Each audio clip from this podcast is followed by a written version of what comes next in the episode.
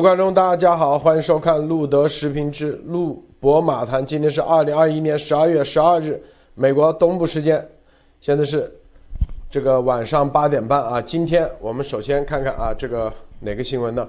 就是美日啊，现在发现这个应对中共的这安全形势啊，严严重、严峻，并且升级，宣布强化这个军事。联盟的关系啊，军军事同盟的关系，这里面我们来解读一下啊，什么样的形式让他们会强化这个军事联盟的关系？大家肯定是有情报啊得知，这个意味着什么啊？这个怎么强化？强化到哪一步？我们待会节目重点跟大家分啊分享啊。除此之外，我们还有一系列的啊，这个咱们下的任务。你看，回应很多啊，待会给大家通报一下。还有一个应急管理部，大家挖到了应急管理部现在在做什么啊？今天早上咱们节目所说的，除此之外还有一个重要的，大家我们节目中看啊，应急管理部正在做啥？好，首先博博士跟大家分享其他相关资讯，博博士好。好的，路德好，大家好啊！今天几件事儿跟大家分享啊，都挺有意思的。第一件事情，大家记不记得在这个南海啊撞到东西的这个美国海狼级核潜艇啊，康涅狄格号，经过在这个关岛啊，上次跟大家说的是几个星期以前对吧，在关岛经过了这个啊。暂时的这个整修啊，然后呢就开始就是又出海了，然后今天发现啊，这个康涅狄格号回到了那个加利福尼亚的圣迭戈军港啊，就它的母港啊，所以说这个上面来看，这个时候就有很多高清照片就出来了，因为在关岛的话，高清照片还不多啊，今天看到有它是被这个三艘拖船夹着啊，就是进港了，然后呢，这个上面可以看到它的这个啊。艇体的这个啊指挥塔和这个上面的部，这个艇首上部都没有明显的这个受伤啊，所以说可见这个啊受伤的部分是在艇首的下面啊，所以说这个具体是什么情况的话，我们可以看，而且今天很多专家已经发表意见说，康涅狄格号应该是经过整修以后啊，可以啊就是重新服役啊，所以说这个应该不是什么特别大的问题啊，主要就是说看它的这个。啊，这个这个这个这个损管情况啊，所以说在这个时候大家可以看到啊，这个潜艇的这个操作真的不是一件容易的事情，而且这个具体的事故是什么样的，到底是因为是人为因素啊，还是这个周围的这个环境所造成的啊，或者是真是自然原因啊？所以说这个咱们还得继续的去关注啊，这还没有出来，所以就跟大家说一声，康涅狄格号今天回到了这个母港圣迭戈啊，这是一啊，第二条就是今天有一个有意思。消息就是说，啊，德国海军的这个巴伐利亚号护卫舰啊，就一直在这个太印太地区活动的巴伐利亚号护卫舰，今天呢是在台湾台湾附近出现啊，它不是在台湾海峡，它它不是它没有穿越台湾海峡，但是它是在台湾以东的，在花莲以东的这个洋面非常非常近啊的这个位置出现啊，应该是在从北向南进行穿越啊，所以说它是其实已经是在。日本的这个这个啊，就是离台湾最近的那个与那国岛和这个台湾本岛之间啊，靠近台湾一侧啊出现，然后穿越穿越了附近的水域啊，所以说这个可见这个德国的这个盟军的所有的这个海军都是现在都是在台湾附近啊进行这个很多这个非常。啊，紧锣密鼓的这些活动啊，所以我们马上在节目中间跟大家继续分享，为什么现在这个这个地区的这个海军活动现在是越来越越密度越来越大，而且格规格越来越高啊！而且现在今天刚刚得到的消息是，美国又派出了这个 F 三十五战机啊，从这个啊。阿拉斯加的这个埃尔森空军基地啊，前往这个日本三泽啊，然后他们想进行的一个训练，就是前往的这个训练是叫做 Operation Iron Dagger 钢铁匕首啊，所以说这是一个一个一个啊战术战术演练啊，所以说这是也是最近的一个新闻里面，所以说美日现在的这个合作可以说是全面发生，而且是非常非常的高呃高端啊，所以说整个的这个日军的现在的这个对 F 三三十五战机以及周围周边的这种高端的这个军事设备的这个使用的这个程度啊，已经不输于美军。所以说，在这个下面我们来看美日军事合作到底能够往哪个方向前进啊？而而且这个背后的原因是什么啊？路德，这个，呃，呃，那个谁，这个谁啊？发言马蒂娜啊。不是玛利亚啊，玛利，我差点说成玛利亚了。马蒂娜，要不要把名字给改一下？那个，呃，陆陆先生好，博博士好，今天分享一下，今天周末那个新闻不是很多，呃，这个尼加拉瓜它的这个事件就继续发酵。今天我就在美国之音上面看到了一个，呃，分析，这个不是新闻，就是有美国的专家和学者在这边分析，就是说。美国对中美洲国家的一系列高官，由于他们正在走向专制，或者是走向他们的腐败和独裁的这种路上，所以呢，当美国对他们进行制裁的时候，就导致了他们更喜欢跟着中共合作了。也就是说，当美国制裁他的时候，他就去拥抱中共，他就变得更加呃独裁或者是更加腐败。那这个就导致之前美国的制裁失效了。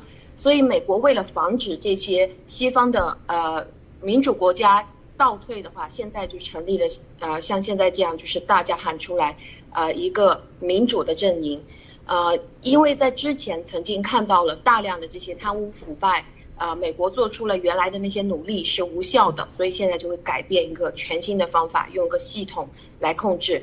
那这一类的国家，他提到说还有二零一七年的巴拿马，还有二零一八年的萨尔瓦多。还有多米尼加，就包括现在今年才刚刚担任总统的这个洪都拉斯，他也是上台的时候就曾经表示说，我我接下来上来了，有可能会跟着台湾断交，然后跟着中共去建交，所以这个就可以看到，这个中共对于这些想要做独裁或者想要进入这种专制社会的这些小国家，特别是被美国和民主国家制裁的这些国家，他是在不断的拉拢，不断的让这些国家进入到这种民主倒退。所以现在正在做这个体系化的东西去针对它，啊，然后呢，两天的这个七国集团的会议今天已经结束了。所以在这个会议之后呢，加拿大、法国、德国、意大利、日本、英国还有美国，他们在会议后就发表了一个联合声明。在这个声明里面，最主要就是一致谴责俄罗斯对于乌克兰的这种军事集结啦，还有它侵略性的这些言论。啊，在这个声明里，他们是非常强调，就是国际法是严格的说出来了，任何一个国家只要他使用武力想要去改变边界的这种行动，就会产生非常严重的后果。包括拜登在前几天跟着普京对话的时候，也非常明确的跟他说了，乌克兰边境只要你敢采取行动，那你会带来你的俄罗斯经济毁灭性的后果，还强调毁灭性、毁灭性两遍。所以就是说。啊，只要开始，呃，只要俄罗斯敢往外面再继续动一步的话，其他的国家现在都在非常认真的去监控它。啊，谢谢谢陆先生。好，这个我们看啊，美日啊，上周上周六出席的七国集团的外长会议期间，这个日本一名政府官员啊向媒体表示，他们在密啊。这个放出的消息说，在地区安全环境更为严峻的情况下，美日两国将会加强彼此的联盟关系。这个地区安全说白了就是台海以及东海，主要就是因中共啊的各种现在大家看啊，中共的这种各种威胁，以及俄罗斯啊和乌克兰的这种区域的紧张，所以呢。美日要加强彼此的联盟关系。你知道，大家知道，美日之间已经够紧密了啊！日本都有美国的军事基地，啊，日本的 F 三十五啊啊，全部都是美国的啊，整个军事体系也都是美国的。在这种情况下啊，还要加强军事联盟的关系。博博士，你觉得啊，他们已经到一个很紧密的，还要怎样加强？才算啊，真正的他们意义上的这种加强联盟关系，你你怎么看？我对我刚才就是跟大家分享的这里面就已经提到了这个概念啊，就是说美军现在要做的就是说，要是日军成为在日本岛的美军啊，就是基本上是这样的一个概念啊。美日美日的这个整个的这个联系啊，不以不能是以现在已经是不是以这种传统的这个盟军方式，比方说是美国和澳大利亚对吧，或者是美国与韩国这样的这种这个传统盟军方式了，而是美日之间的联系要成为同一支军队啊，就是说整个的这个。命令啊，整个的这个操作，整个这个条令，整个的这个系统要完全整合的这样的一个概念啊，就是说像它的一部分的这个力量啊，所以说这个里面日军是在就是日本自卫队是在亚洲印太地区是被美军当做美军自己的力量来进行整合的啊，所以说这个里面可以说就这么短短的两年时间之内，日日本自卫队的这个能力以及日本自卫队在整个东亚的这个军事力量中间的构成中间的这个分量啊，实在是呈呈指数。级增加，而且再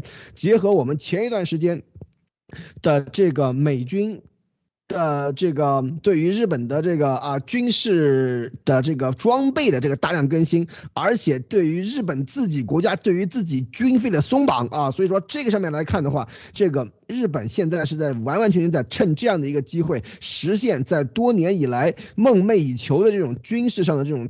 快速呃增进和这种大翻身啊，所以说这上面来看的话，对于这个我我一直秉秉承的一个的一个观念啊，就是说我们这个习总加速师啊，实现了这个大和民族的伟大复兴啊，真的是这个样子啊。所以现在日本的这个啊军事力量现在是非常非常的强，在各个方面都在有着非常长足的这个进展啊。好，路德，啊，波波士啊，这个继续啊，我就问你是不是啊，能不能这样认为？就比如说日本啊，跟美国之间啊，美国给日本的，比如说它的这个机密的授权，之前可能是到个指数为六啊，如果总数总分是十分的话，现在可能到七到八了，是吧？之前很多日本很多技术啊，包括啊，也不让他们参与，也不让他们去进入到核心的这些这种机密的这种武器的这种啊参加。参与使用，甚至啊，团队一起来共同操作啊。现在如果加强的话，是不是等于说啊？因为现在现代战争啊，二战以后，你看二战是机械化，全机械化啊。一战那还是剑豪战，二战之后那就是打的科技，是吧？打的就是装备啊。二战也是装备，但是现在是科技加装装备，就现代战争啊。绝对不是什么人海战术啊，什么这个偷袭啊，能够啊起作用的。说白了，都是科技加装备。强大的科技的面前，你任何的什么这个集体的啊这种统一行动，甚至啊这种不要命的这种所谓的亮剑精神，那在那面前，那都是炮灰。所以，你觉得日本？你有没有了解这个日本之前掌握到一个什么样的级别？现在如果加强彼此的联盟关系，会提升到一个什么样的级别？用某个，比如说 F 三十五啊，或者哪个来举例啊？好，那我就是说，在这个方面稍微多讲一点，就是说美日他们现在的这个这个啊合作的这个程度啊，就搁在十年以前啊都是无法相比的。为什么？因为大家要知道，二战以后这个日本这个这个军队是完完全全被废了啊，就是说基本上是完完全全只有自卫能力啊，而且给你一定的就是说啊，比方说一些装备的这个生产能力啊，一些一些装备的维修能力啊，仅此而已啊。但是对于美军的最高高科技的这些武器装备的话，那是对日本是防着的啊，是防着，是不是不让日本进行接触的啊？这是一。第二就是说，他对于日本的这个制度啊。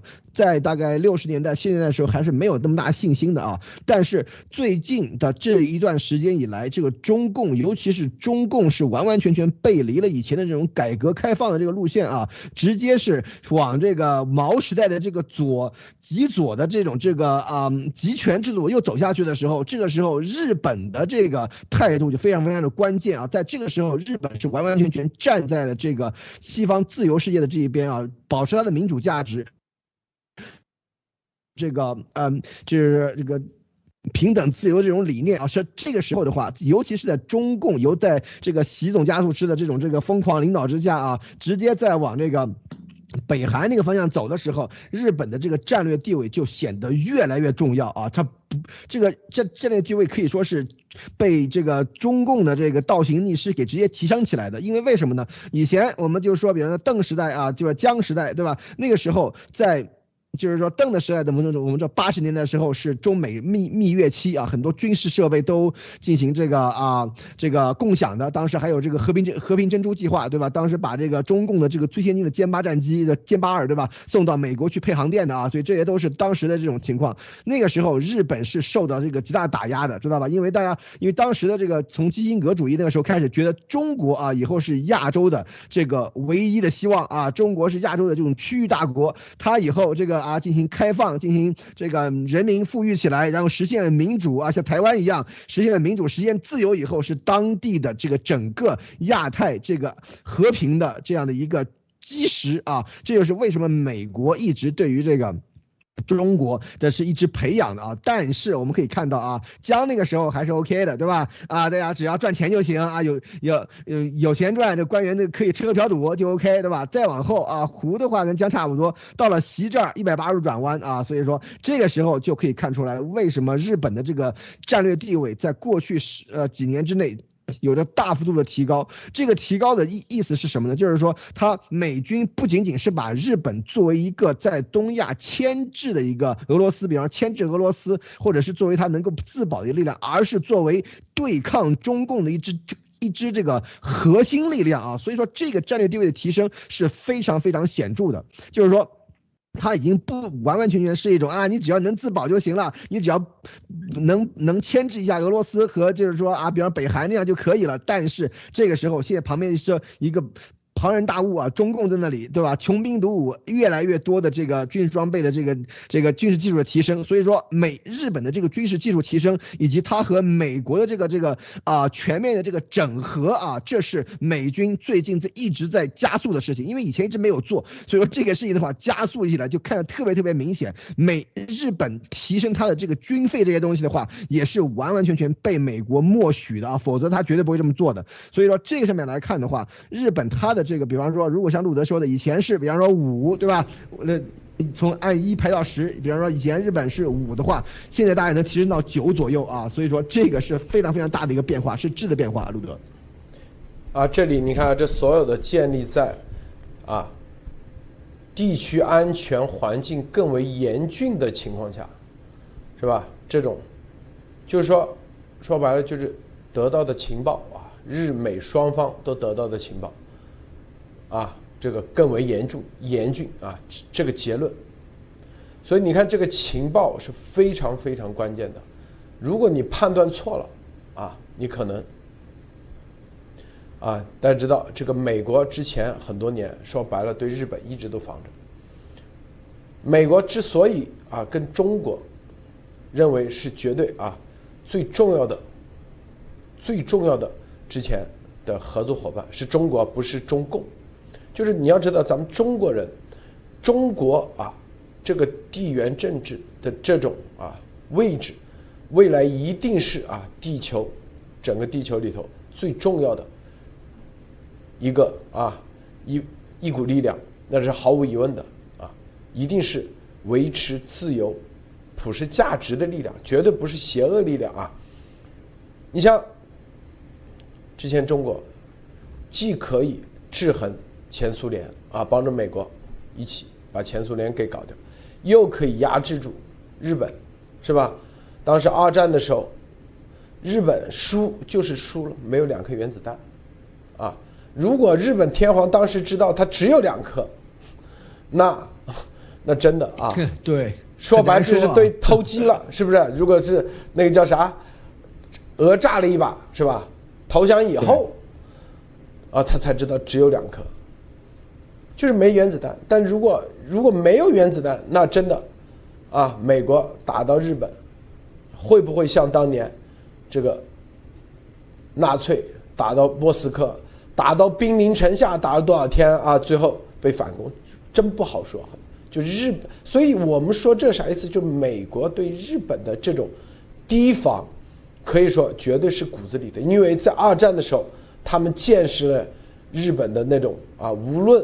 神风攻击队是吧？不要命的这种向天皇效忠的剖腹自杀，以及是吧，在无论是冲绳啊，让当时让美国人是噩梦啊，冲绳啊，冲绳那个岛的进攻，大家可以去看那个电影《血战钢锯岭》啊，对，死死了几万人，对，是吧？当时整个在美美国国土内都都有点迷茫了，这这打到本土那得死多少人啊？一百万、两百万，当时算过一百万嘛？按这个速度下去，所以啊，你看这这这情报的重要性，情报如果错了的话，我告诉你啊，你把日本弄起来啊，万一是吧？你对日本的情报判断错误，就像在阿富汗一样，是不是？因为美国人他对亚洲的这种他吃不定，知道吧？他把不住。我告诉你啊。亚洲的这种文化啊，中日韩之间，所以美国是一定要在亚洲有代理人的。对，这是毫无疑问的，因为差别太大了。你别以为他们对日本也了解，他不一定。我告诉大家啊，所以宁愿啊把日本扶持起来，他也要把中共给按下去。那可见日中共对美国的这种威胁，那可以说是比日本更强多少倍。所以。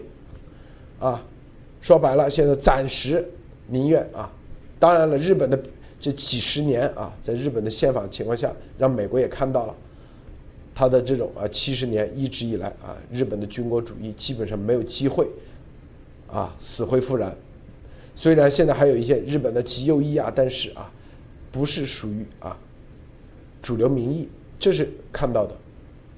这反过来，你就可以看到啊。中共啊，到就是美国宁愿啊给这个解这个封印，也要灭把中共给灭了，并且得到了重要的情报啊，习没这么简单，绝对啊，因为你这个分析也很关键啊，如果这个情报到手的话，啊发现啊你这个自己吓自己，然后把这个技术全部释放给日本。那不是自己啊，又会产生另外一种不确定性的东西。不确定性啊，这个平衡一旦打破，它就有问题。现在打破这个平衡的其实就是中共，啊，就是中共，啊，中共在这里面也在啊，可以说是制造啊，通过制造这种紧张混乱的局势，然后啊，然后在里面是吧，制造。相互之间的啊不信任感，中共在这里面，这是啊自古以来中共啊都觉得啊中国历史上啊什么什么，这就是为啥习啊什么大情妇啊要拍这片子，他的他觉得自己很厉害啊这方面，玩弄于这个几个国家之间这种关系，包括俄罗斯啊乌乌克兰，当然我们说的是中共他自就习自认为。自认为而已，但是我们想说的是啥呢？我想说的一点就是，这个彼此之间的联盟关系，就是美国它厉害就厉害在这里，就是我哪怕啊就把徒弟交了，啊交你七成，你估计灭中共都绰绰有余。我说的是这意思，剩下三成不给你，啊。说白了，你自己琢磨，你也得琢磨个五十年到一百年。就是它这个质的变化有很大的差距，绝对不止一代两代的差距，它可能超越了就是两代。我现在把之前旧的一代先给你，没问题啊。中共呢属于旧啊，这再往前还要差几代，所以有些人觉得啊，这个彼此之间联盟关系更加加紧的时候，会不会有风险？我觉得啊，不会有什么风险。这个马蒂娜，你怎么看？啊，刚刚听完了这个，我也有问题啊，就是呃，在刚刚提到已经够紧密，但是还要更紧密，因为我们在之前已经看到，他们已经有无数次的这个就是频繁的这种集体统一的行动，不同的国家在这个亚太地区也好，不断的一起进行军演。那我感觉就是这种不同的国家在一起不停的军演，是为了练习大家一致去行动，或者是大家有一个统一的战略，甚至是统一的这一次行动，啊，大家要怎么样围追或者是一起包抄？但是当提到这个还不够，还要再紧密一点的时候，我刚刚听完博士的分析，我就想知道，是否就是在日本已经在这个获得信任的这个前提上，啊，想要进一步去把他打造成为一个亚洲的代理人，因为当他被确定是进入到这个民主国家阵营的时候，民主国家的军队其实是一种自卫式的，或者是。维护自己的这个联盟，或者是维护自己的国家的安全，它是以保护自己国家为主的；而独裁国家是以对抗或者是以扩张为主的这种军事行动，这是完全不一样的。那之前日本也曾经提到过，如果是我们发现这个威胁已经过度的话，我们就可以发起主动攻击。那这个是不是也就意味着，当他成为了这个对抗的核心力量，或者是亚洲代理人的时候？美国会不会给他授权？就是如果你感觉到整个亚洲这边现在的这个危机已经特别严重了，那么你其实是可以自主的去发动这种啊主动的攻击，为了来避免中共的这种对外扩张。您觉得他会不会给他授权了？有一点啊，就是说他自己日本的军队他要怎么样去行动，可以跟着对方告知一下，他就可以开始自己行动了，不需要等大家一起。伯伯是，嗯，好的啊。其实最近啊，最近有两件事，日本的两件事其实非常重要，可能大家也没有注意到。第一件事呢，就是说岸田对吧，新的这个首相岸田啊发表的这个讲话里面说，日本呢，他要强化他的防卫态势，而且啊，要能够或要要有这些强防卫态势里面包括能够。攻击敌方基地的能力在内的所有选项啊，这个在以前是没有的。以前在这个美日的安保里面，美国才能攻击敌方基地啊，日本只是说别人打你的时候，你可以你可以防卫啊，所以叫自卫队是吧？但是现在美日本已经将自卫已经延伸到可以攻击敌方来攻击自己的，可以用来攻击自己的基地啊，比方说啊，中共的，比方导弹基地啊这些东西，对吧？中共的海军基地啊这些，日本是可以说啊，我这是。自卫，所以我要把你这些基地钻给剁掉啊，这个是可以的了啊，所以这个是非常非常重要的一步，这其实就已经不是完全是纯的这种这个自卫，不能对外实施攻击的这个态势了，这是一啊。第二就是说。安倍在这个这个台湾呃就在台湾的这个问题上发发表的这个讲话，就是说台湾有事儿就是日本有事儿，日本有事儿就是美日同盟有事儿啊。这个里面这句话也是非常非常重要，大家都知道整个的里面是什么问题，对吧？因为这个席包子他不会闲着没事的话是要去跟日本打起来，是吧？打什么呢，是吧？所以说没有任何东西，对吧？但是席包子想要。着重的点就是台湾啊，但是日安倍的在这个话的上面开始讲出来，放出话来啊，就是说你只要你敢碰台湾的话，台湾有事儿就是日本有事儿啊，而日本有事是由美日同盟的，安倍敢这么讲，一定是美国已经受益的啊，已经经过美国的这个默许的，否则美国人肯定会出来辟谣的啊。这个美国这个这个安倍这么讲了以后，美国屁都没放一个，对吧？所以说这里面肯定是美军美军他自己不好出来说啊，让。让安倍出来说，安倍的这个角色特别有意思，大家要去查一查安倍的家世啊。因为日本它虽然说它是一个民主的、开放的一个新型的这个西方国家，但是。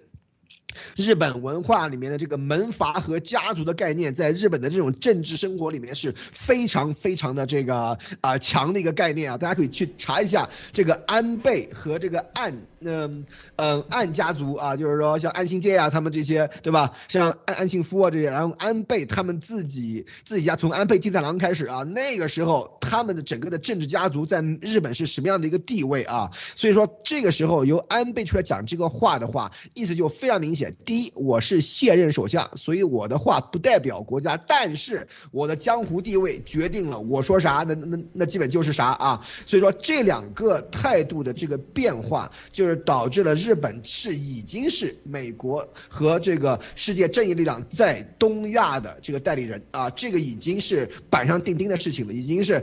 不用再遮着眼睛的了，所以说中共就是一个邪恶的这个邪恶势力的这个这个形象了啊，所以说在这个时候可以看出来美日印澳对吧？这个。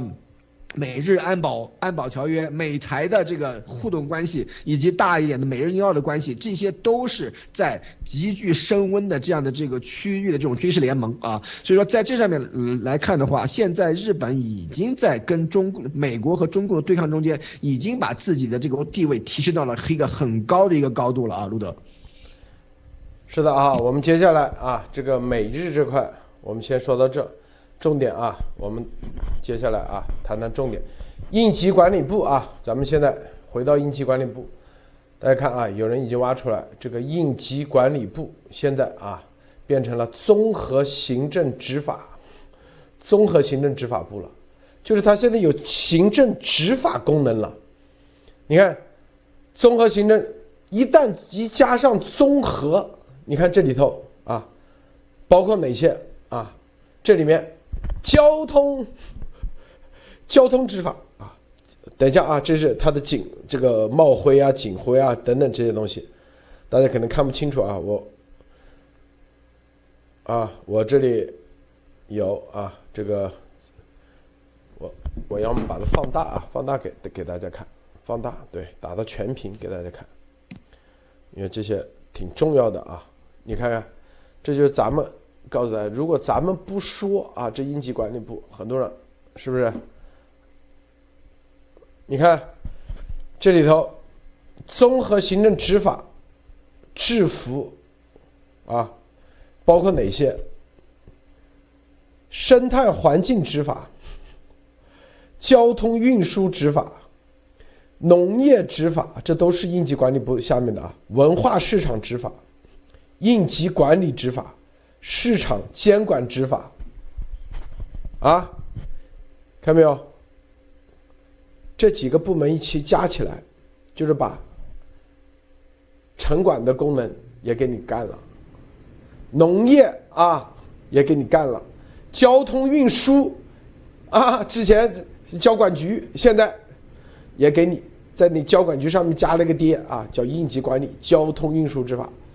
生态环境以前啊是环保局，现在在这上面加了一个生态环境执法，文化市场，市场叫啊文化市场，文化和市场结合起来，那就是工商局。以前啊文化市场属工商局，还有文化区、文化厅啊搞的这些，全部在这个应急管理部全部负责了，全部给你，全抓啊，看各种样式。好，这里啊，你看，应急管理部啊，行政执法有了新岗位，两个岗位，一个叫做啊技术岗位，技术检查员，你看还有一个社会监督员，大家看明白没有？就是以前什么社会监督员，以前叫啊朝阳区大妈啊，就是朝阳群众，现在全部也都归拢到应急管理部了，以前。技术检查员，技术检查员啥？就是技技技术监督部门，也全放进去了。这个多猛啊！啊，你别的部门还有事干吗？是不是？你想想，这啥意思？对，很多人说盖世代保，对，这这里城管的职能，他也全给你搞进去了，啊，是吧？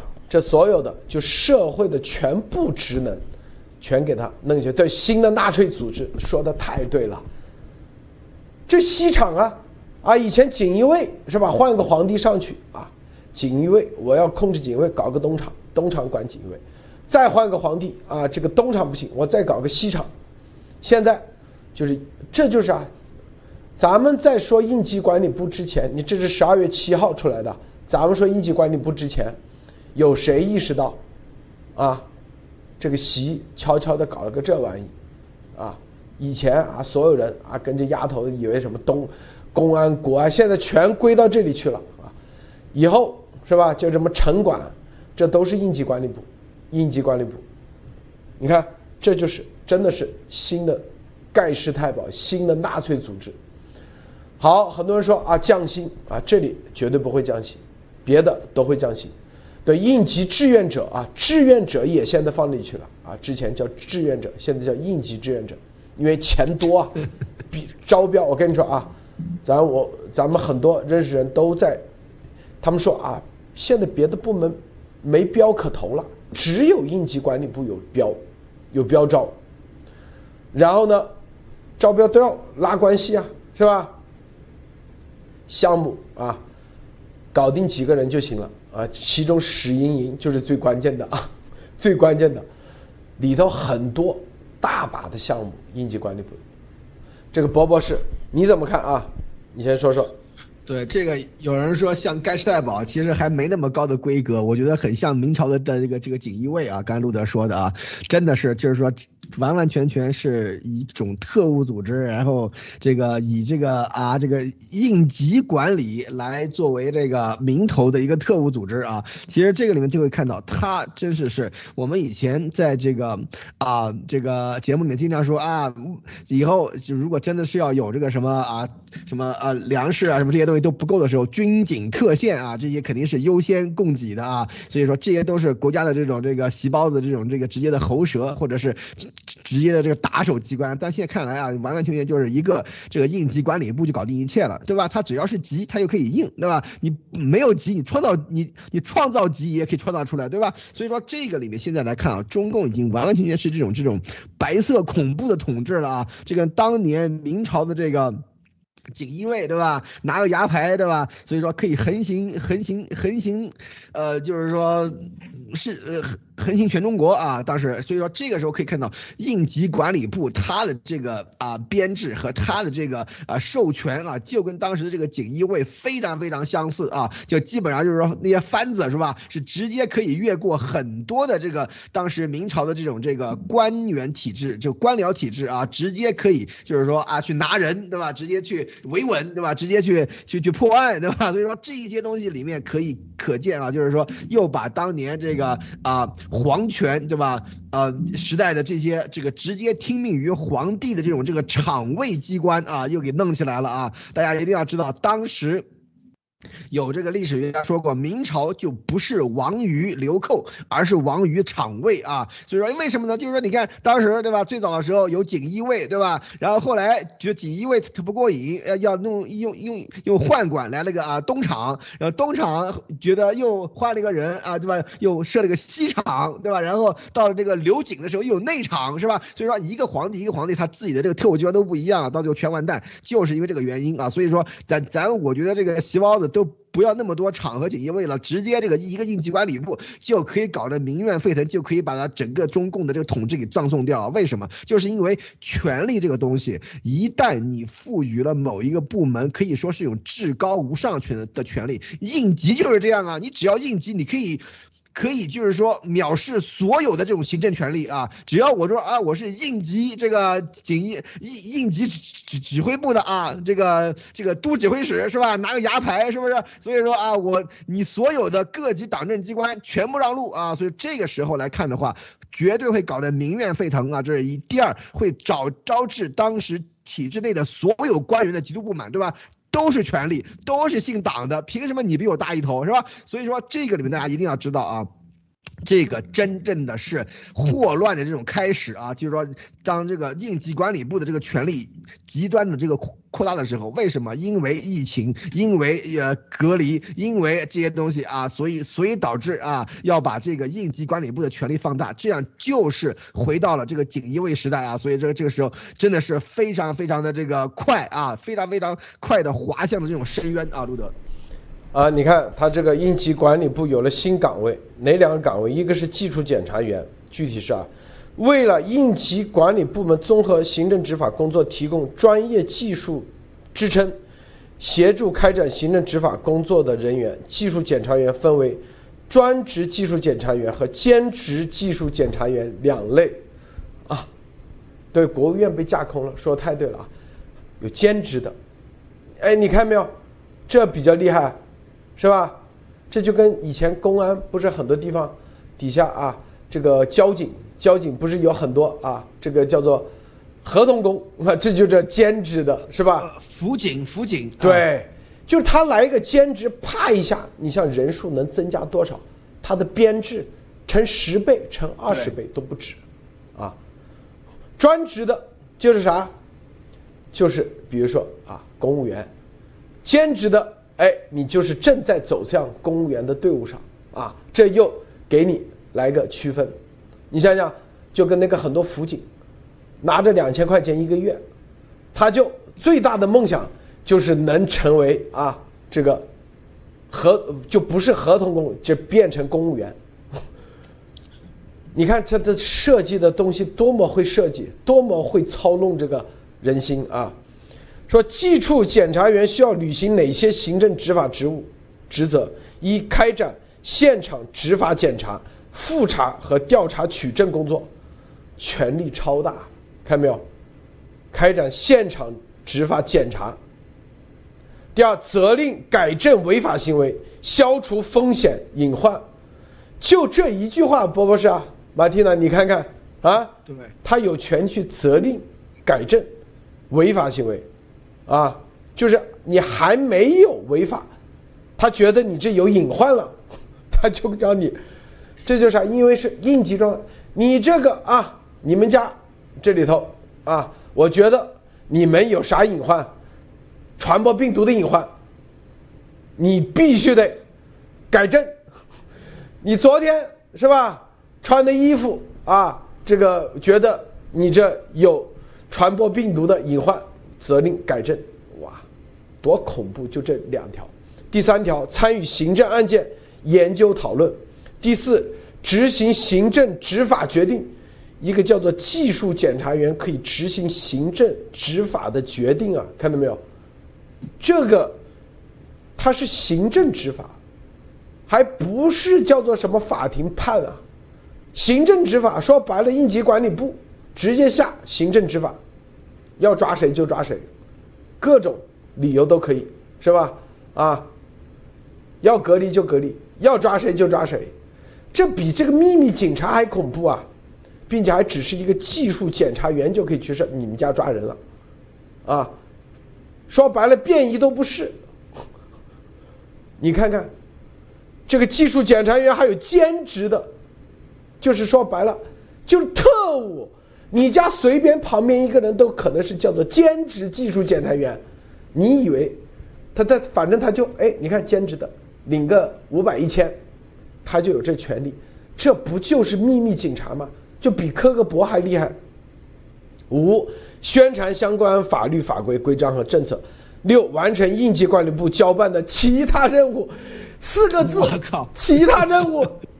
啥都可以干，这是个箩筐啊，是啥都可以装啊，啥都可以干，太恐怖了。对，就是基本上现在联防队员，啊，辅警，然后以前文革，对，就是文革。说白了，文革里头的红卫兵干的事他都可以，他都可以干，其他任务太恐怖了。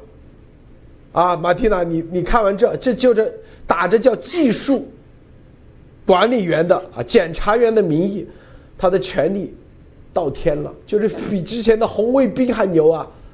马蒂娜，你怎么看？我觉得，我觉得这个是习一个特别傻的一个决定。为什么？就是他现在，他这个是他的一个假设，他觉得就是现在，呃，搞了把国务院架空了，什么东西都架空了。这个他的这个应急管理部，从政法委到城管执法，什么都是他。然后只要穿着这个统一服装，比盖世太保还要神秘，什么事情都是可以强调说我们这边是大事儿，我们这边才是急事儿。我看了一下他那个布置里面，他就连到每一个地方的疗养院里面的老领导都是归他管的，教育宣传、灾难预警是吗？灾难制造、灾难宣布，然后再来灾难管理，什么都是他就一手就弄完了。这个就让我想到汉朝的刺史，就是汉朝的刺史是怎么把汉朝灭掉的？就这些人一开始的时候也是像齐王朝这个样子啊，先派了一群人去到地方去监督每个地方。他一开始的目的是去打探的，就是去监督啊，主要要做的事情就是去看情报，看看地方官员有没有谁违法或者是不听话呀，或者是有没有过度膨胀啊，出现什么啊，一个地方特别大呀，这个刺史就会。看到这个问题了以后，他就跑去跟着中央报告，跟着皇帝跑去说，然后皇帝这边说完了以后，皇帝就找一个冠冕堂皇的理由，就把这个人灭掉嘛，把这个地方 这个就灭掉。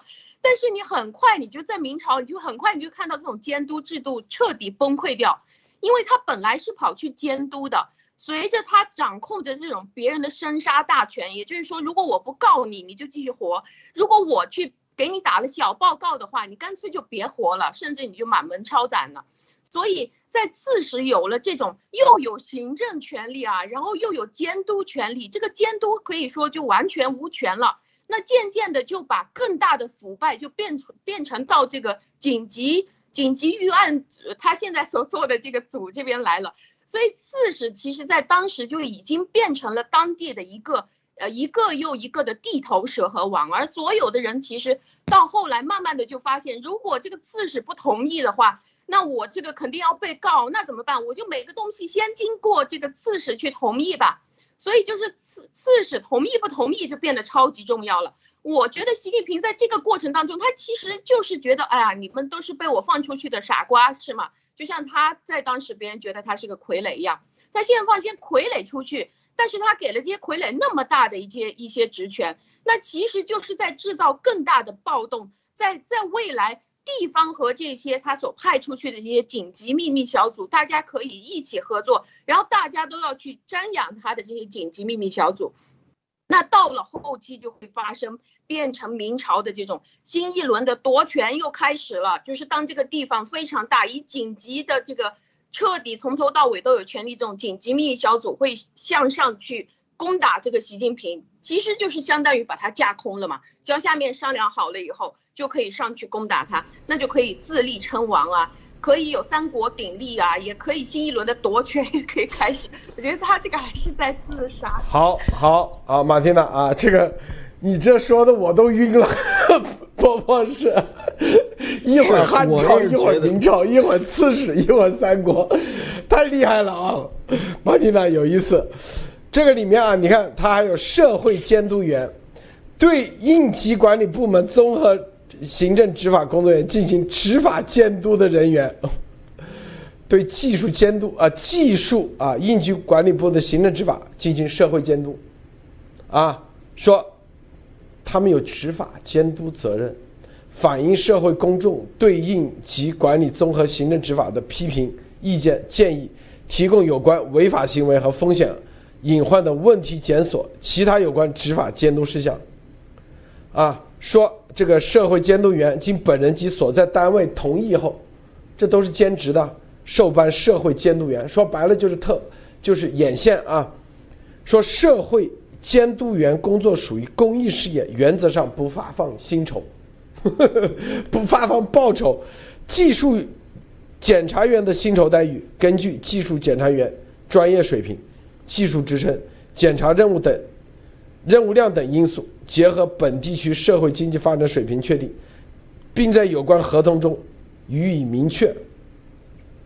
你看，这是啊，这个自我聪明啊。这刚才有个网友说的，对啊，就是文革的前期，啊，就是把公检法彻底打乱啊。这就是跟那个红卫兵一样，他就是红卫兵的玩法，不用发工资啊。你看红卫兵很多毛啊。发动的红卫兵没有一个啊，没有发工资的啊，什么文革小组也很多都是人不多，但是他可以发动很多人啊，是吧？这个红卫兵、红小兵自我发动起来，互相监督。你看这个技术检查员后面有社会监督员啊，社会监督员啊，来自于各个单位，在原单位上班，但是呢不发工资啊。技术检查员呢啊，来自于各个单位。啊然后给你一份额外的工资，但是你有啥？你手上有至高无上的权利，就光靠这一点，你在原单位就相当于我跟这个技术检查员，如果在原单位的话，就跟当年的红卫兵，就中央文革小组在原单位，他就可以取代原单位的什么校长、什么市长，因为技术检查员，你只要成了技术员呢，他给你发个证，是吧？因为。你有这么大的权利，就跟当年中央文革小组，文革小组，他的权利直接可以斗，斗你省委书记、省长啊，然后再到底下啊各个企业校长都可以斗。所以那些人名字名义上是校长，名义上是啊各市市长，实际上所有的权力都在文革小组里头，而文革小组里头都是啊？都是在这个单位里头，可能啊就是普通职位。你看，这就是你技，他就说技术检查员平都在原单位上班，但是你关键时刻你有重大的权利，就跟文革里头那些平时的造反派在原单位那个，一旦搞文革搞运动的时候，他就是哎我是造反派头头，啊就开始拉着他的这个什么啊原单位的领导拉出来斗一样。就是把所有的公检法、所有的之前的这套体系全部打乱，看明白这是狠招啊！对，这绝对是狠招。大家现在意识到了吧？这只有咱们路德社节目才把这些东西习的这个所这些啊，不仅仅把他的啊之前我们说啊什么习林是吧？他的真正的内心的啊这个价值观。以及历史观，以及真正的内心的到底啊是什么样的人，给他揭露出来。他现在下一步要干的事儿，用什么样的杠杆啊？他这里也是有杠杆的啊，是吧？用什么样的支点？支点就是病毒，试点就是疫情，啊，因为应急管理部随时这最近说啊，内蒙古发现了什么病毒，马上就进入应急管理状态，哎。那谁谁是老大了？那接下来就是这帮人，你这平时单位里头，啪一下他变成了技术检查员，啊，他马上就你这个什么省长市长都是他说了算，啊，之前多大的领导是吧？他说，哎，我去你们家看了，你家房子不行，你必须得整改啊。突然摇身一变，你看这。多厉害这一招啊！咱们提前几天，在十二月七号之前就已经把它应急管理部啊，如果是事后说，别人说啊，你事前啊，这事后诸葛亮，事前诸葛亮，咱们就是事前说的，就等他的验证，因为他这个所有的设计，包括这个做这个 logo，我告诉你都是贺玉强，为啥？咱们要提前把这个说出来，就是告诉大家，啊，已经知道他要干啥了。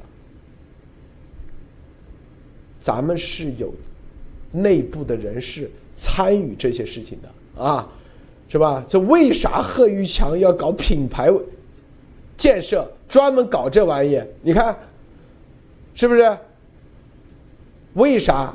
大家想想，为啥咱们能够提前知道？这些东西就是给大家信心的啊！这个博博士，你分享一下。是啊，我也是觉得这是一个极其阴损的一个招数啊！这是一个极其阴损的招数。大家都知道，中国人最喜欢的东西是什么？就是权啊！叫什么？你看现在朝阳大妈对吧？戴个红袖箍就可以啊，人五人六就可以，很眼睛都长到。长到这个走路的时候，那个眼睛眼眼眼睛长在脑门上啊，鼻孔朝天，为什么？就是因为有个红袖箍啊。大家要知道，那个就比方说以前在国内的时候，对吧？在看自行车的什么这类，只要他有一个红袖箍，他就可以弄你啊，他就有一点点权利。因为中国的老百姓从来就是说啊，处于一个，尤其是底层老百姓啊，是处于一个互害的这样的一个准备阶段啊。只要他一旦有了权利的话，他就立刻去。可以开始由他都都不用人教就可以去欺压别人啊，所以说这个时候习他又做的这件事情，就是说让给这个基层的很多的这个啊，就是说自干五对吧？那肯定啊，这个这个叫什么这个。思想思想意识要过硬啊，所以说肯定是这种自干五，这种自干五的话，就是变成了让他有组织啊，奉旨奉旨这个五毛啊，奉旨给你拿个给你配一腰牌啊，给配一红袖箍啊，你就可以去啊。替党啊，替习总书记啊，开始执行这些任务了，知道吧？这些就是最把这个中国人的这个传统里面最最深层、最最邪恶的东西给挖出来了。为什么我们到现在啊没有一个正式对于文革的反思？这是因为这跟中国人的人性是有关系的。在整个的这个文革过程中间，没有谁是干净的啊，就是说所有的这个在文革里面，或比如说互相斗斗死人，很多百分之九十九都是公。公报私仇啊，根本就没有什么真正的要是。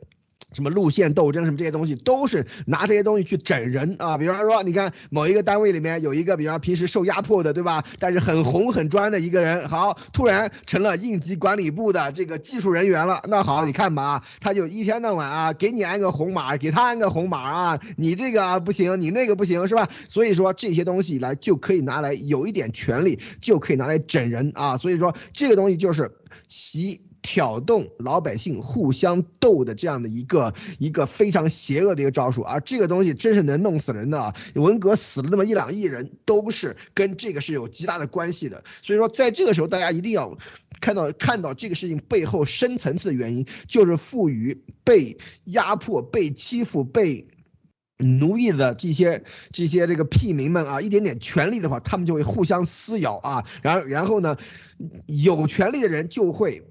把这个给他权力的这个人奉作神明啊，所以说这一点就是跟当年的文革的时候是一模一样啊，一模一样。所以说这个里面大家一定要看到这个事情的危险性啊，我是觉得这不是一个昏招，而是一个极其毒辣的一个毒招啊，这是对于要又要把这个中国的老百姓、中国的人、中国的人放到这种这个互斗的这种这个这个这个境界，放到那个互斗的那种这个斗兽场斗兽场里面去啊，然后再进行下一轮的这。这种这个血流成河啊，所以说这个是真正的呃，我看到的危险啊，路德。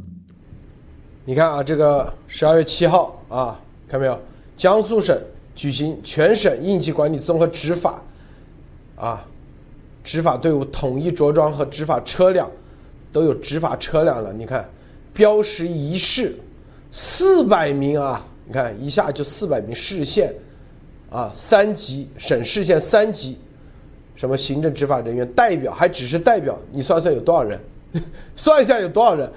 代表就四百人，啊，穿着全国统一的执法制式服装。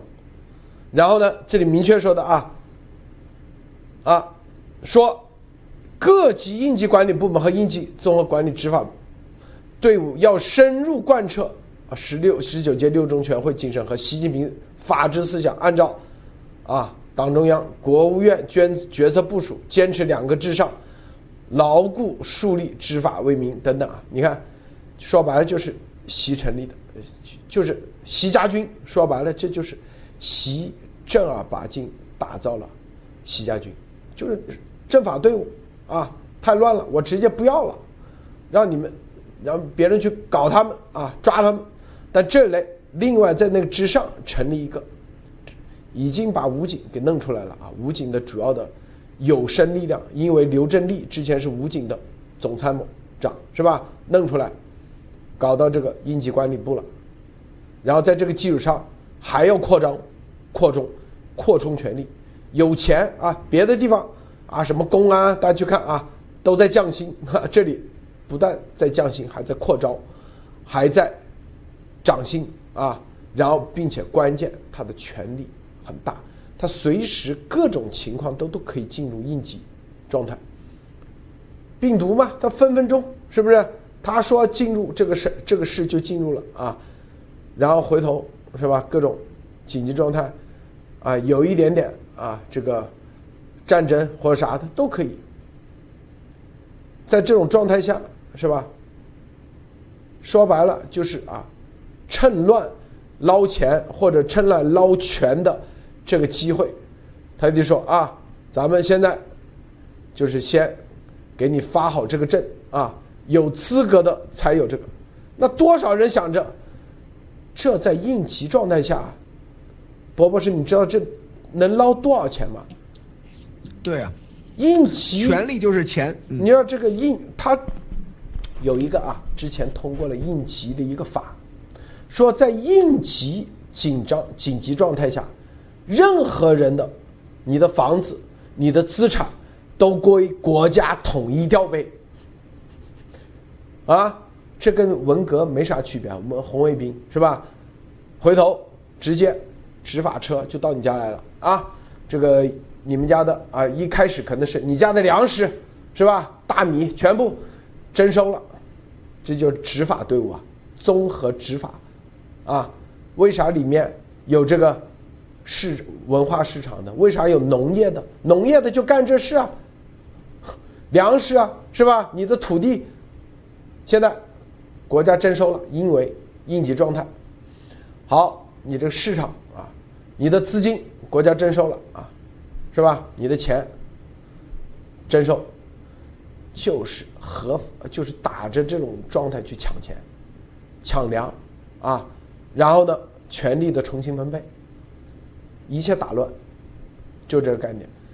这个一旦大家看啊，所以大家，这就是我们说咱们的观众们，啊，我们今天啊，你们要重点关注这个，因为这个他的动作比较大啊。你说白了打几个电话，你可能都有认识的人在这里头啊干活，或者是知道一些情况，你就可以知道，因为他这个一旦啊形成啊这个组织形成以后，接下来。走几个套路以后，接下来就是下一步的大行动啊，一定是大行动，最终就是搞钱、搞权，重新的分配啊，这个重新分配啊，这个马蒂娜你怎么看？哈哈，我刚刚我刚刚是不是说的太过头了？我在脑子里面把这个故事快进到最后结局去了，因为。呃，我我非常认同啊，就是他现在正在做的这个事情是非常类似于当时的文革正在做的这个事情，就是他把一个地方的所有最无上的权利啊，把这个执行啊、监督啊什么东西全部都混为一谈，拿去交到一个地方去了，这个就可以让每一个地方的人自己站在自己的角度去要求别人，就也就是说可以，呃，去玩这种。站在我自私的角度，站在我夺权或者是捞钱的这个角度，可以去做任何的事情，只要是在我的管辖范围之内，从上到下都会进入到一种像就像类似于原始社会的一种状态，呃，我觉得这个是一个非常严重的会破坏社会稳定，或者是现在还能够有的一种呃比较比较比较稳定的一种社会结构，这个事情是可以破坏掉这个社会结构。但是我刚刚所分析的东西就是，只要呃我我也会我也会觉得接下来会发生，就是像当时文革走到后期的时候会发生的这种情况，就是你只要打着我忠实于习主席或者我忠于毛主席，那你其实就已经可以独立了，你可以不同的派系可以做各种截然相反的事情，或者是不同的省做各种打着打着忠于习主席的这种名义去做各种各样的事情都可以。因为他是可以去上报给你，也可以不上报给你。你把一切的监督、检查，还有包括这个里面，我也看到他写了关于控制当地的经济、控制当地的企业如何发展，钱他也有，权他也有，各个东西他全部都有了。你怎么样去保证说接下来你还可以维护这个社会的稳定呢？为什么他要去听你的？为什么他还要再去上报给你？我觉得习的这个动作就是在制造一个最大的社会动乱，但是到最后的话，一定是他自己也死的很难看。好，下一步啊，咱们再结合啊，结合咱们昨天发的任务啊，真的，咱们的这个观众群啊，可以说是非常强大啊，非常强大。很多人看明白了啊，这个任务的重要性，因为人员化小鼠。是为中共的啊，这个武汉实验啊，来武汉病啊，这个病毒来自实验室定性的，来自实验室最关键的一步，是解开这个中共啊制造病毒的一把钥匙，也是解答啊这个病毒来自实验室而非大自然，没有中间宿主最为重要的关键点。当然了，这美国肯定已经掌握了很多啊。也是给中共定性超限生武器啊的一个主要的突破点，而这个人员化小组，因为它要改造成和人类的基因最为接近的小鼠来做实验，那做什么实验？那那就是冠状病毒的模型的啊，最接近人工制造的病毒用在。啊，这个小鼠模型上获得各种数据啊，这严博士之前去年就说过啊，是不是？然后用在人身上，让人再感染。所以这个这个小鼠做的和人一样，啊，人这个转基因啊，你看看，这是关键点，这里面就有各种数据，更重要的，就这家公司啊，你看看他都跟谁合作了？我今天收到大量的邮件啊，我都在一一核实，一一核实啊，核实的方式就是我们现在现有的方式啊，直播留言，是吧？会员认定，然后再跟你的账号认定，啊，有些啊发了很多啊一手的资料，有些啊在推上在挖，还有一些是吧？这个挖的东西绝对都很深的啊，还有一些什么呢？说啊可以潜伏，继续啊找到一些。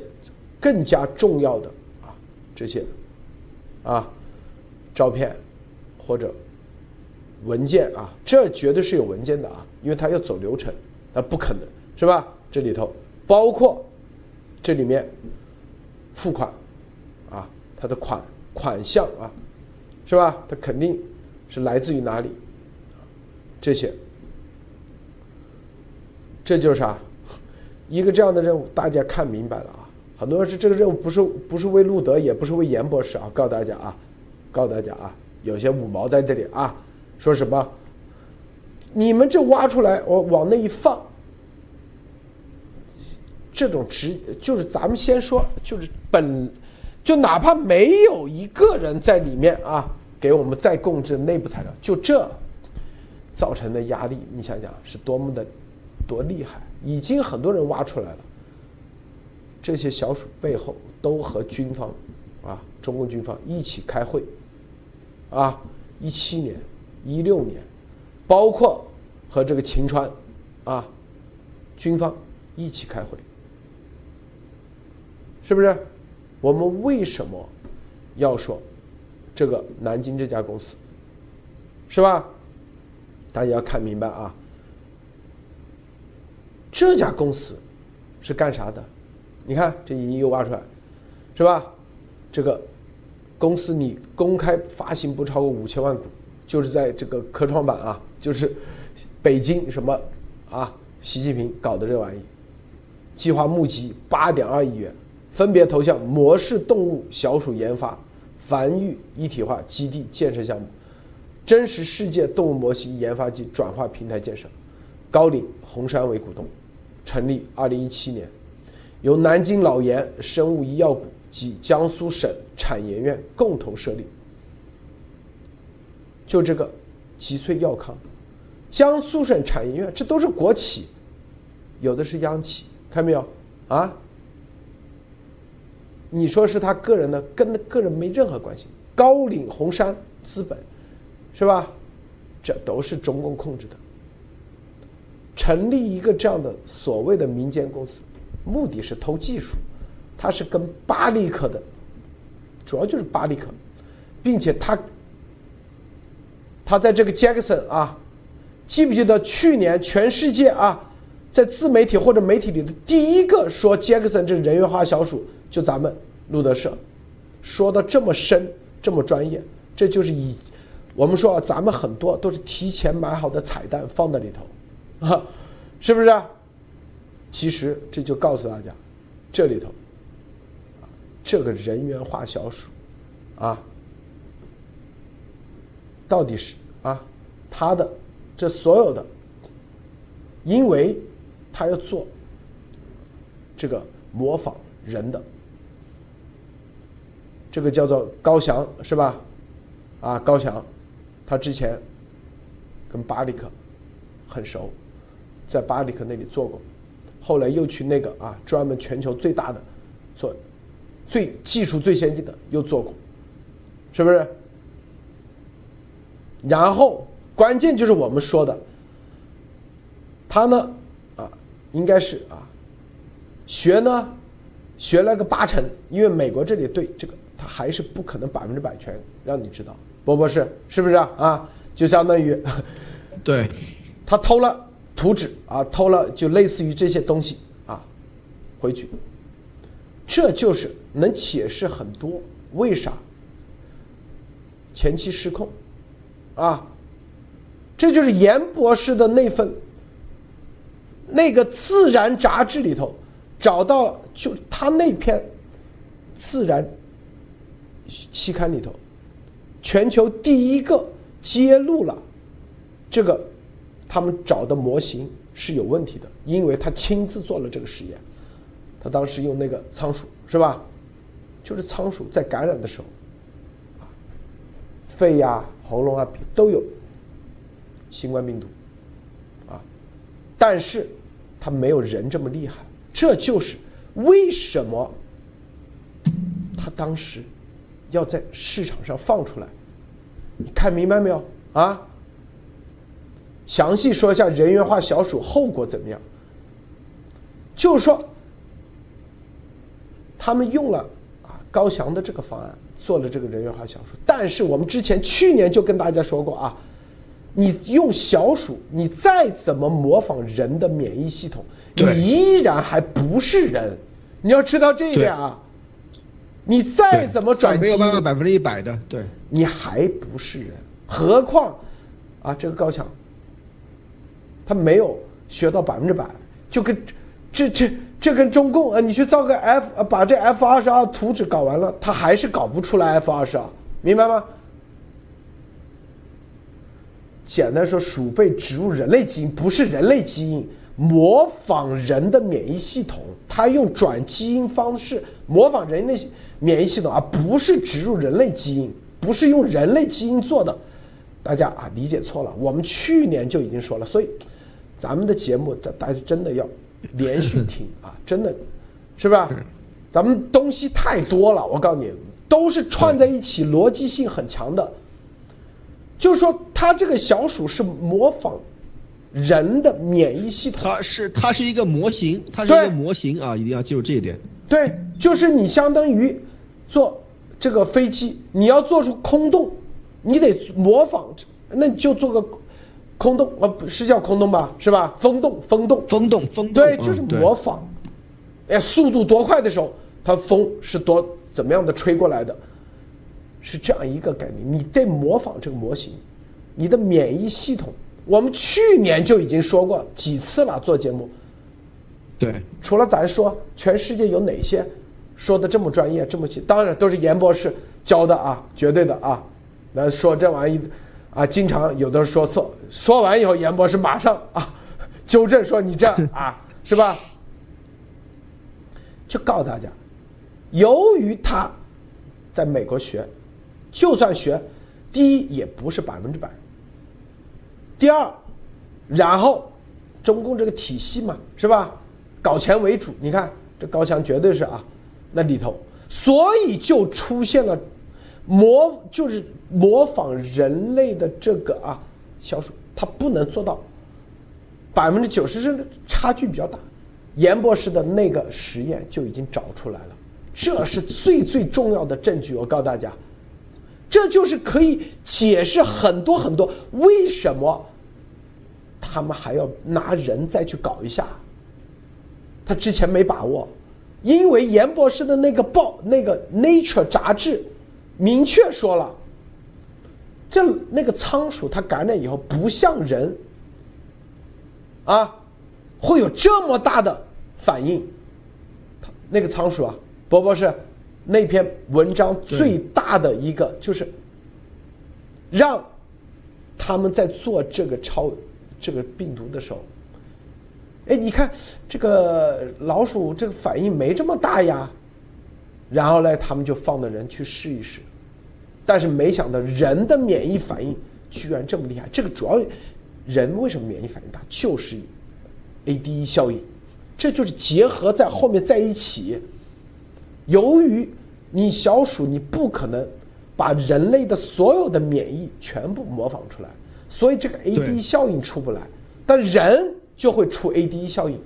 他做严博士做这个他的 Nature 杂志时候，哎，就发现老鼠就跟普通感冒一样，没啥区别啊，知道吗？呃，鼻子里有，喉咙里有，肺部都有，他们都解剖了，知道吗？哎，但是老鼠。没有说像人这么大的反应，这么大的症状，所以他们小鼠做完以后，他就哎拿人那个弄弄，没事儿，是不是？再回头再收收，再回来再改进改进。但是没想到，由于这个 AD 效应，居然这么严重，最终不断的变异啊！我告诉你是这个原因。对，严博说过，他们选错了小鼠，所以我们看，我们这个任务给你们放，给大家放的时候，意味着啥？大家要想一想啊。这就是咱们的节目，真的。苦口婆心。不但是科学的，还有逻辑性，还有长时间能够验证，啊，还有是每一集一集要串在一起，有的不能提早说，有的不能晚了说也不管用，提早说大家不懂，说白了啊，咱们说人猿化小鼠，啊，提早说很多人听不懂，快进！这一段快进。我告诉你，现在到这一步的时候，你就意味着到哪一步了？对这个病毒的调查到哪一步了？博博士。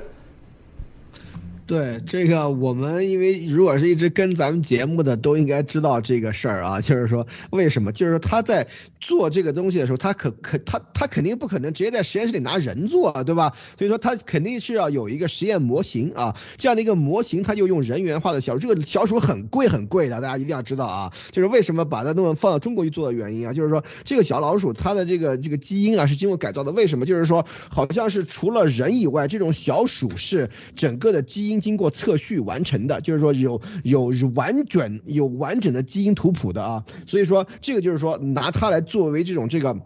人人体实验的这种替代品啊，讲白了就是这样啊。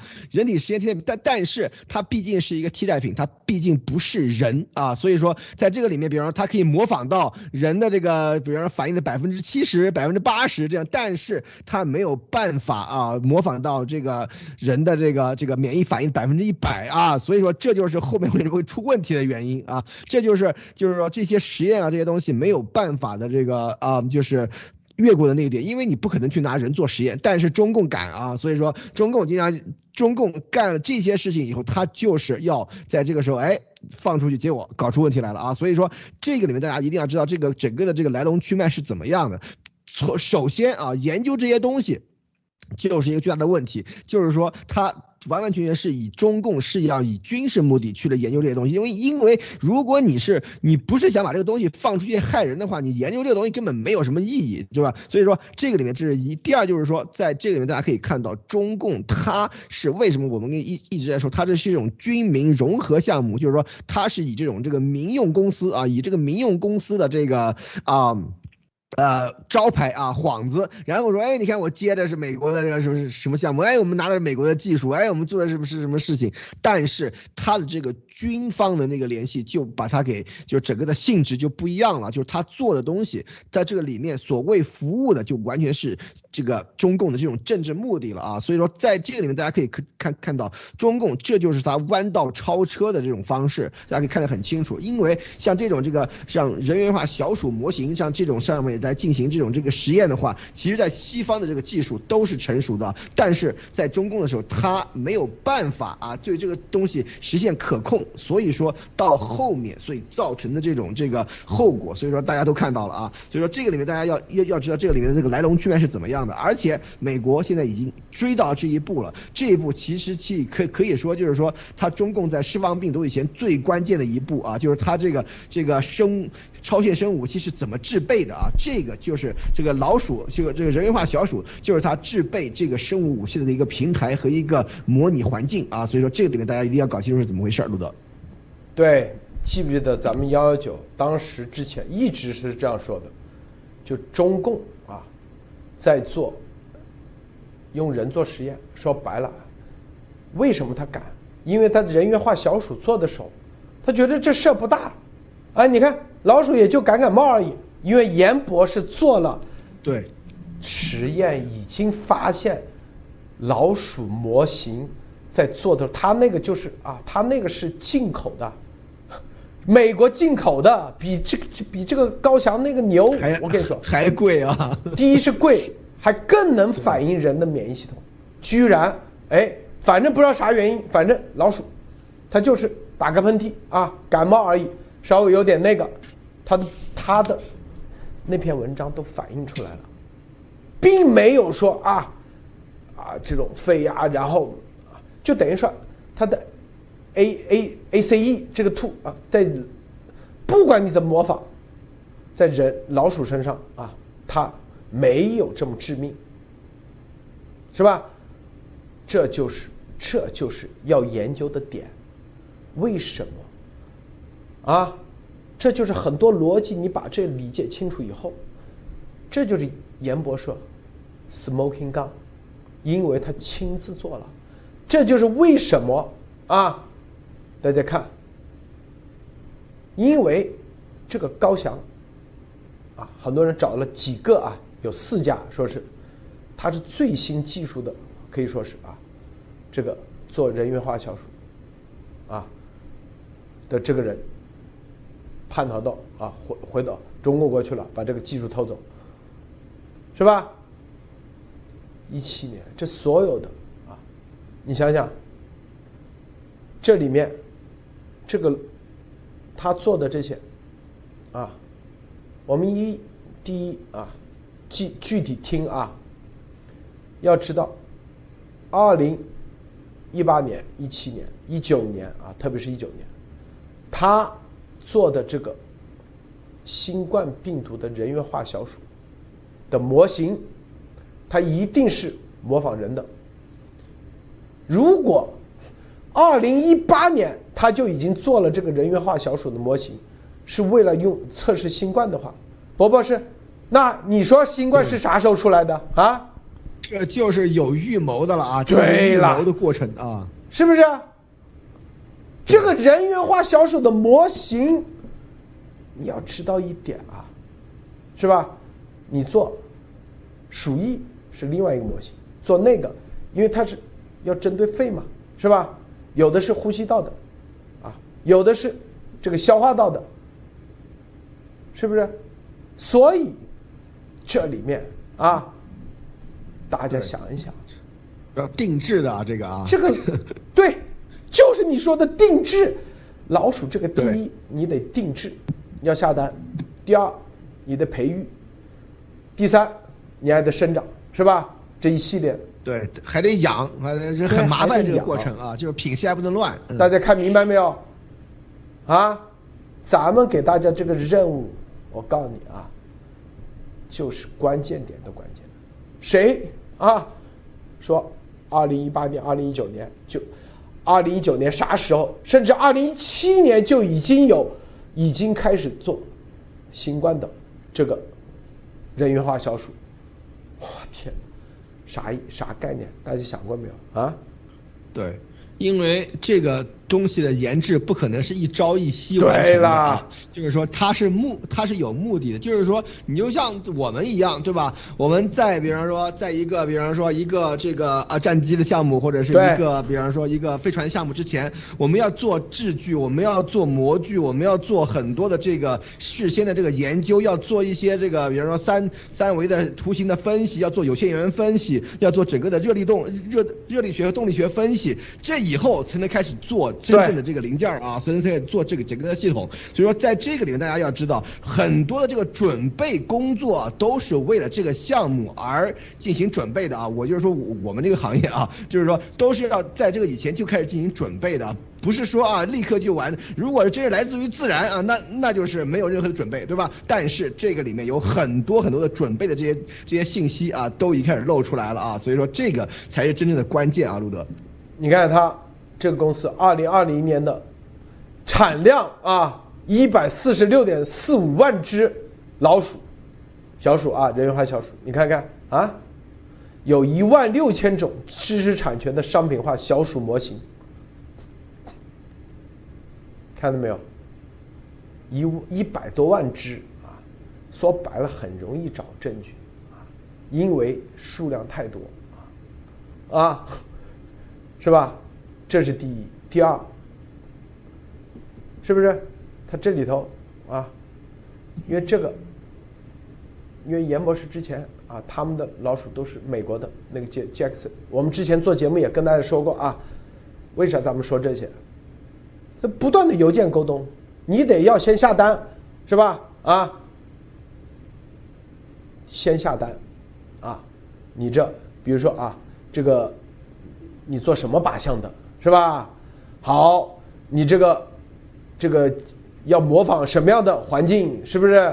啊，是模仿什么样的？因为特定的，它因为你的人太复杂，你不可能模仿出人出来啊。他只能说啊，我们这个主要是针对肺，啊，针对的啊这个呼吸道是吧？好，那就我把你把呼吸道这块啊，基本上这环境给它做出来，就这个概念，是吧？然后主要针对的什么什么病毒还是细菌是吧？因为病毒和细菌不一样，是不是？然后还有。这就是一万六千种商品化小鼠模型，它这一万六千种是哪来的？都是美国的技术，美国的数据库，美国的数据以及，啊，你看看，说二零二零年啊，这个吉穗药康在南京大学的销售就一千多万，南京大学就已经一个大学一千零六十万。啊，你看，二零一八年七千万的价格，啊，从南京大学生物研究院取得二千六百一十二个小鼠品及其相关知识产权。你看，ES 打靶和 CRISPR 什么基因编辑，核心就这两个。所以我们再给大家，因为我收到很多邮件啊，收到大主打方向啊，这是。很重要，很关键啊！这就是咱们咱们要接下来啊，这个定点啊，定点重点打击的一个重要概念。好，这个马蒂娜啊，最后分这个啊，先博士伯博士在这一点上有没有再补充一下啊？我我我觉得我们今天晚上这个讲的已经非常非常的详细了啊，就是说这个东西完完全全就是说中共的这个蓄谋的这样的一个证据啊，现在咱们正在在追寻这个东西啊，所以说大家有力出力啊，好，路德，马蒂娜啊，最后分享一下。好，好，我来捋一捋这个故事啊，我觉得现在的这个小鼠看来已经是呃定罪中共的一个非常核心的一个关键点了，就是说啊，首先。如果是在看这个病毒是否是来自于自然，是否有中间宿主的话，你通过它那么多年，呃，已经制造了这个人源化的那么大量的人源小鼠，这个物证就可以看得出来，这个病毒它首先是没有中间中间宿主的，而且它是来自于这个实验室的，而不是自然。如果你是自然的话，你要那么多人源小鼠干什么？那刚才路德先生也提到了关于。高翔他去偷了这个人源化小鼠的养成办法在海外，然后他接下来就拿回来在国内大量的去制造，在我的定义，这个是一种山寨的人源化小鼠。那么当他们把他们在实验室研发出来的这种生化武器的病毒，或者是呃把这种病毒拿来使用在这种跟着人类基因很相近的这种小鼠的身上，用来做实验的时候，这个其实就已经可以确定了。他们没有中间宿主，而且在这个小鼠身上做实验。那么接下来就是因为他们看到这个小鼠身上反应不是非常大，所以他们就干脆用人再来做实验。那他就先在，比如说他之前他就在武汉这边做了实验，以后就出现了大量的这个漏洞，那就发现人的这个反应比这个之前他这个山寨小鼠做出来的这个反应要大了太多了，那就造成大面积的感染和这种灾难。所以在这个过程当中，我也是昨天挖料挖到这种深更半夜。如果是我们可以证明这个这个公司啊，它和它是属于一种军事目的，或者是它跟着军方之间有关系的话，其实就可以证明这个就是军方发动的生化武器战。如果呃如，所以我我现在就正在做的事情就是看这个公司的股东结构啦，它股东的变更，包括它开始。去使用这个人员化小鼠的时间点，还有这些军方给他的授权，或者是被颁发的奖项，或者是这四家公司之间的联系，这个都是现在我们正在挖的一些内容。呃，如果是您感兴趣的话，我也非常感谢。如果您可以一起挖的话，我们就一起在推特上来挖料吧。谢鲁德先生。好的，我最后再还是再补充一下，这个给我发邮件的很多啊，很多，这个就是有些完全无关紧要的啊，我基本上也不回啊。这个重点啊，就是发邮件先啊，最好报一下，对吧？这个留言截屏啊，这些东西，是吧？这些，然后啊，再把这个内容附上去啊，这样，因为因为信息很多，我们要筛选一下啊，就要筛选。啊，因为这都是机密的啊，这机密的，我相信每个人是吧，也不希望有第三个人去看到啊这些邮件，所以呢，这些邮件啊的发布方式啊啊，要就是啊要知道怎么发布，先把啊留言截屏是吧，然后你的 YouTube 账号啊。以及一系列的啊这些发布完以后，然后再把你的这个重要的啊消息，如果是啊是网上找的话，就发推就行了啊，发邮件也没必要啊，是吧？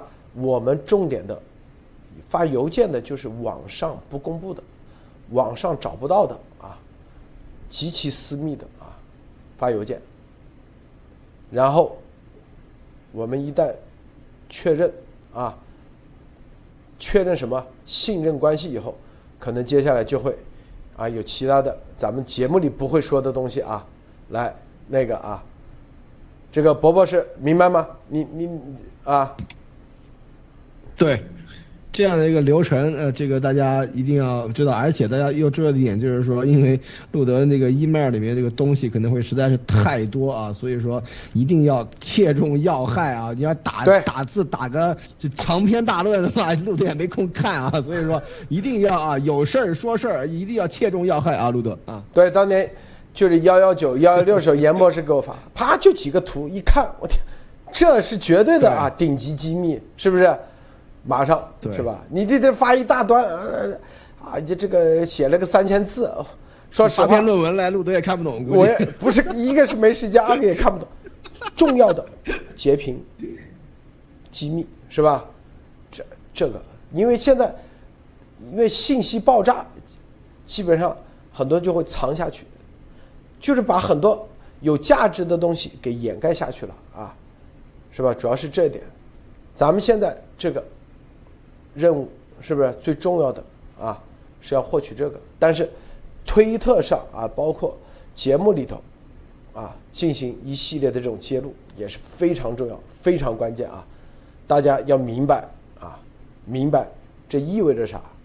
为什么咱们这个任务可以这么精准啊？这都是有原因的啊！好，今天节目就到此结束，谢谢博博士，谢谢马蒂娜，谢谢诸位观众观看，别忘了点赞分享，再见。